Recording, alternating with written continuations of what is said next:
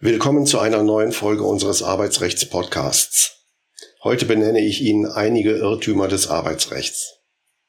Erster Irrtum. Vor einer verhaltensbedingten Kündigung sind drei Abmahnungen erforderlich. Das ist falsch. Ist eine ordnungsgemäße Abmahnung erfolgt und kommt es in der Folge zu einem erneuten, gleichartigen, nicht identischen Pflichtverstoß, ist eine weitere Abmahnung grundsätzlich entbehrlich. Allerdings kommt es unter anderem auf die Schwere des Pflichtverstoßes an. Hat der Arbeitnehmer nur leichte Verfehlungen begangen, zum Beispiel mehrmaliges zu spät kommen um wenige Minuten, müssen mehr Abmahnungen vor einer Kündigung ausgesprochen werden als bei schweren Pflichtverstößen. Auch die Dauer des bisher beanstandungsfrei durchgeführten Arbeitsverhältnisses muss berücksichtigt werden. Zweiter Irrtum. Arbeitsverträge müssen schriftlich abgeschlossen werden, sonst besteht kein Arbeitsverhältnis. Das ist falsch. Arbeitsverträge können auch mündlich vereinbart werden. Arbeitgeber und Arbeitnehmer müssen sich nur einig sein, dass der Arbeitnehmer eine bestimmte Arbeit für ein bestimmtes Entgelt erbringen soll. Es gilt also auch der Handschlag. Aus Beweisgründen sollte der Inhalt des Arbeitsverhältnisses jedoch schriftlich fixiert werden. Der Arbeitgeber ist gemäß 2 des Nachweisgesetzes ohnehin verpflichtet, dem Arbeitnehmer spätestens einen Monat nach dem vereinbarten Beginn des Arbeitsverhältnisses die wesentlichen Vertragsbedingungen schriftlich zu bescheinigen.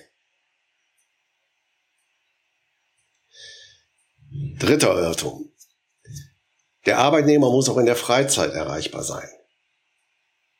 Das ist ebenfalls falsch.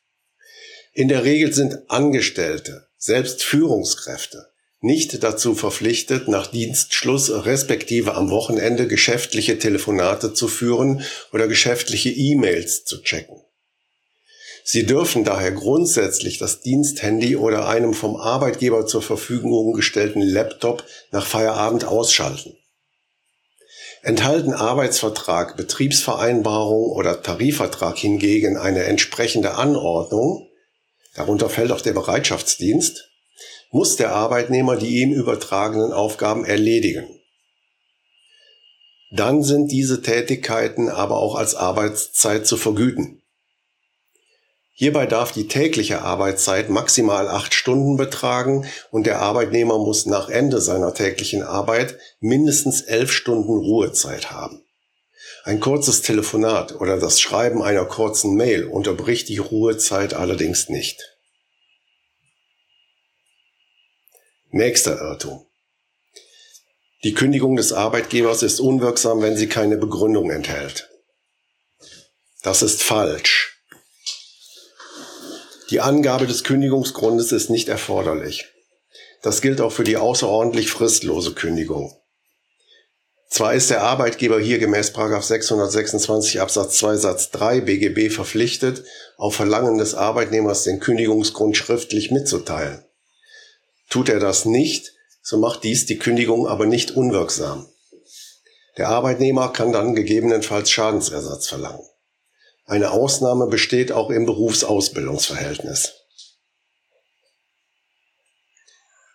Nächster Irrtum. Das Arbeitsverhältnis kann auch mündlich gekündigt werden. Nein, das ist falsch.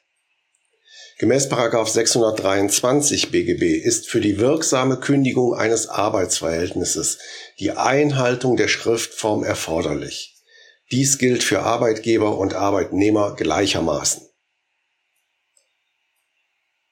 Nächster Irrtum. Wer krank ist, dem kann nicht gekündigt werden. Das ist falsch. Die Krankheit bzw. die Arbeitsunfähigkeitsbescheinigung des Arztes schützt den Arbeitnehmer nicht vor einer Kündigung. Hiervon zu unterscheiden ist die krankheitsbedingte Kündigung. Hatte der Arbeitnehmer in der Vergangenheit erhebliche krankheitsbedingte Fehlzeiten, so kann die Kündigung sozial gerechtfertigt sein, wenn der Ausfall des Mitarbeiters zu einer unzumutbaren betrieblichen oder wirtschaftlichen Belastung des Arbeitgebers führt. Voraussetzung ist dann jedoch auch die sogenannte negative Zukunftsprognose. Das heißt, es muss damit zu rechnen sein, dass der Arbeitnehmer auch in Zukunft erhebliche Ausfallzeiten haben wird.